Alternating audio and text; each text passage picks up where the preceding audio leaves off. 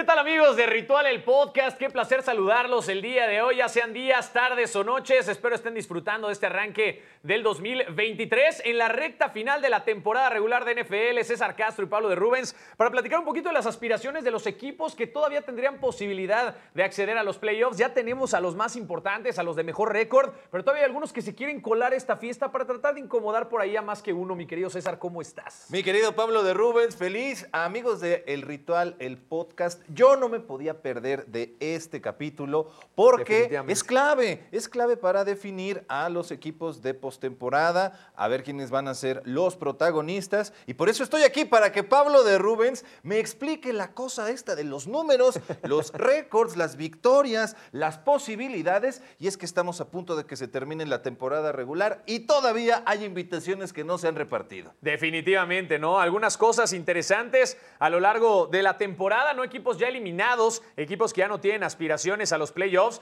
pero otros tantos que se eh, erigen, ¿no? Que aparecen como los grandes favoritos. Empezamos con la conferencia americana, si te parece, mi querido César. Me o, en la, o en la conferencia nacional. Mejor vamos con la nacional. Las Águilas de Filadelfia son líderes con un récord de 13 victorias, 3 derrotas. Un equipo que ha tenido dos descalabros en las últimas semanas. Jalen Hurst está lesionado. Garner Minshew tal vez no es este coreback que va a venir a heredar los grandes momentos que ha tenido Hurst a lo largo de la temporada, pero bueno, todavía se mantiene. Podrían perder la semana de descanso si terminan por caer esta semana ante los, eh, digamos, ante el equipo en turno y que los vaqueros de Dallas terminen por ganar. De esta manera sería Dallas quien alcanzaría el primer lugar de la división. Ay, es que esto es lo que supone. Está Bueno, ahí está con tres. Entonces, eh, Filadelfia 13 victorias, Cowboys 12. Esos son los que encabezan al, al este de la conferencia de la conferencia nacional. En el oeste está San Francisco, Correcto. que tiene 12 victorias, 4 derrotas y ya muy lejos los Seahawks, ¿no? Sí, sí. Y luego en el norte tenemos a Minnesota, a los Bucaneros de Tampa Bay, ¿no? Y sorprendentemente, la división más floja el año pasado en la NFL, que fue el este de la Nacional, tiene tres invitados a esta gran fiesta del fútbol americano profesional de los Estados Unidos. Los Giants,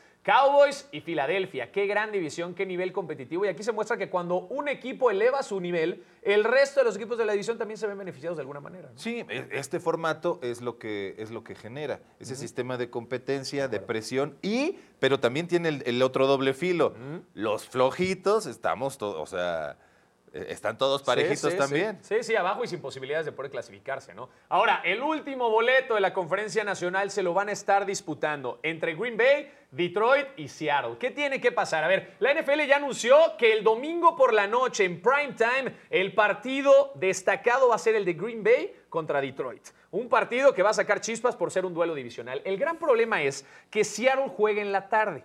Si Seattle le gana a los Rams en su partido de fin de semana, el equipo de Detroit ya no tiene aspiraciones para clasificarse a los playoffs. Entonces es un partido que podríamos llegar al domingo sin la gran expectativa de que estos dos equipos estén peleando su pase a postemporada. Ese eh, me parece que es, eh, no sé si un error por parte de la liga, pero una calendarización que parece no ser tan espectacular. Pero si los Rams ganan, entonces sí, en este partido se van a jugar el que gane la clasificación a los playoffs. Tienes razón ese tema del calendario que no, no midieron, no se imaginaron que en esta semana se iba a terminar por definir con el, el- el- el juego de, de Rams que iba a beneficiar Sí. o no a Green Bay o a Detroit. De de acuerdo, totalmente. Entonces vamos a ver qué es lo que termina por pasar. Si Seattle gana en la tarde, pues con que Green Bay pierda es más que suficiente y el equipo de Seattle clasificaría a los playoffs. Ahora, si Detroit ganara en este partido, en el panorama en el que Seattle ya haya ganado, pues Detroit ya no tiene nada que hacer de cara a los playoffs. Entonces vamos a ver qué pasa. Un último boleto bien interesante. Para mí, favorito hoy por hoy en la conferencia nacional, me parece que los 49ers pueden sacar chispas,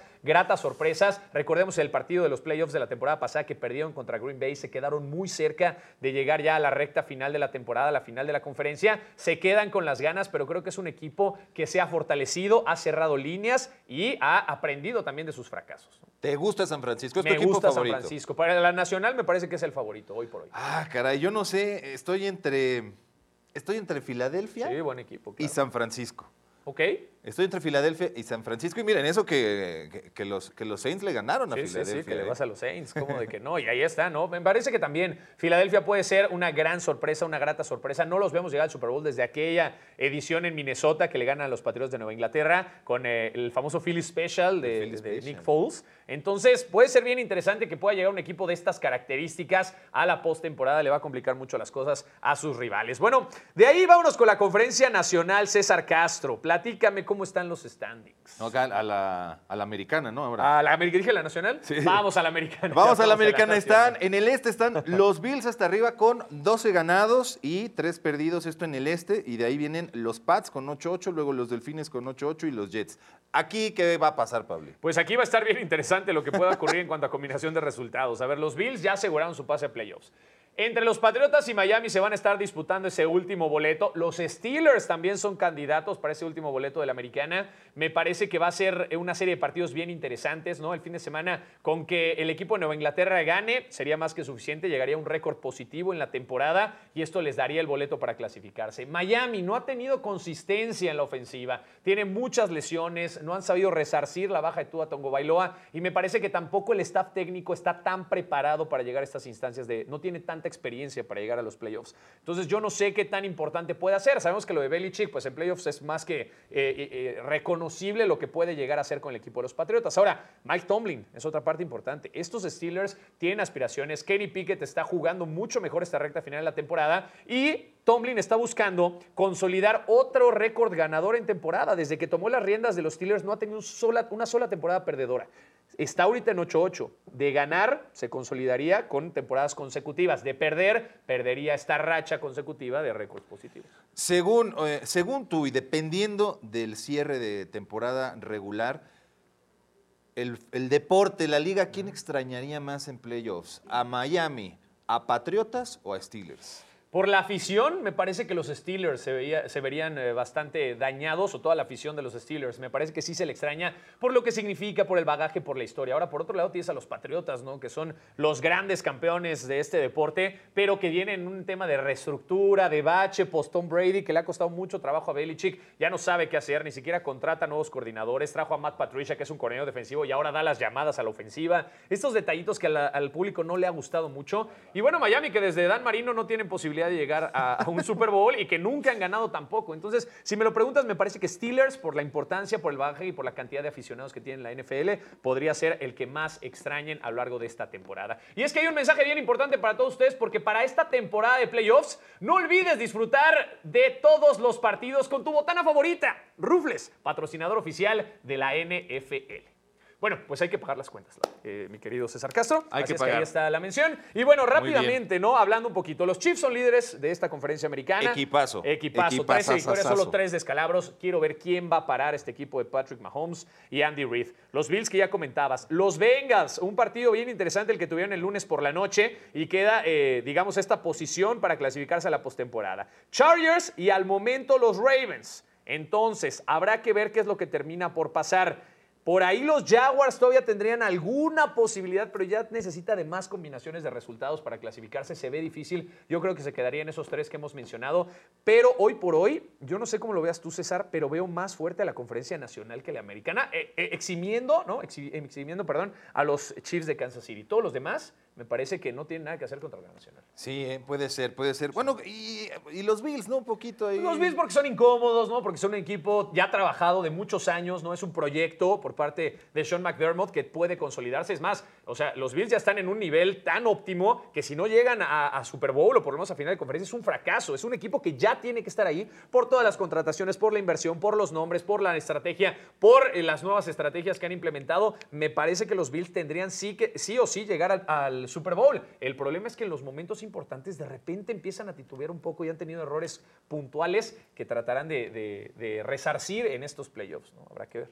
Es cierto, y, sí, y, del otro lado, como, como lo decía, está Filadelfia, Dallas, Nueva York, Minnesota. Minnesota. ¿no? Que también puede ser bien complicado, 49ers.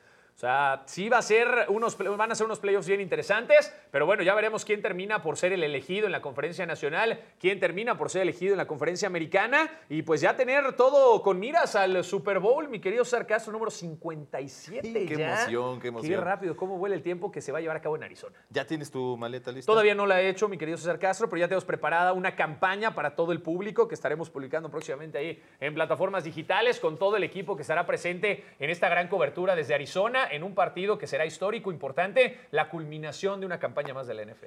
¿Se puede revelar alguna sorpresa, una pista de la... Porque ustedes aquí en Ritual siempre le dan un toque muy especial, muy al No, y estilo. nuestros compadres de promo siempre se, Se- se se rifan, rifan. se rifan bastante, son creativos. Ahora parece ser que va a haber una temática de- western. Western. Western, Porque me- acuerdo de, la- de astronautas del espacio. Ah, La ok. fiesta en la, en la pool party. Correcto, hemos tenido también. Ahora western. Hemos tenido varios conceptos bien interesantes y bueno, lo de la cinematografía de las películas que fue el año pasado con lo de Los Ángeles y ahora pues vamos a ver qué es lo que ocurre. Grandes sorpresas esperan para el ritual NFL y pues agradecerles de verdad a todos ustedes que nos siguieron a lo largo del año y que continúan con nosotros ya en este 2023, recta final, la próxima semana, semana ya 18. Mucha gente me preguntaba, ¿por qué el Super Bowl ya no va a ser en el puente? Porque usualmente en México siempre es en el puente. Pues la NFL una- agregó una semana más de temporada regular y entonces pues vas a tener que recorrerlo hasta después. Que nos caía todo dar porque... Pues se descansa el lunes. Se ¿no? descansa el No, no lunes, festejas entonces el dominguito. mejor. En una de esas hasta todavía recalientas tus tamalitos del Día de la Candelaria. Claro que sí, porque El aparte Super es la Bowl con época. tamales. Entonces, pues ya veremos qué es lo que termina por pasar. Eh, todos los fanáticos eh, a la NFL tendrán ahí a sus favoritos, pero lo que hecho es que es una grata temporada con sorpresas, con récords, con momentos bien importantes y estoy seguro de que los playoffs no nos van a decepcionar. Usualmente, temporada a temporada, vemos lo mejor que tiene que ofrecer el deporte de los Estados Unidos y ahí estaremos presentes con todo el equipo de Ritual NFL. Así es que, pues nada, ha llegado el momento de despedirnos, según nos comenta la producción. Mi querido César, muchísimas gracias. Ha sido un placer. Gran año. Un. Gran Gran, año año para ti, gran año para todos ustedes y es- esperamos aquí el, el- el tema western del ritual, el bueno, el malo y el Lalo. Ya lo tendrí, el Lalo, así es. Lo tendremos para todos ustedes. Fuerte abrazo a Lalo Ruiz, a Gabriel Martínez, a Andrea Sola y a nombre de todo este gran equipo. Nos vemos, nos escuchamos a la próxima en plataformas digitales. Ya estamos en la recta final y se vienen los playoffs de la NFL.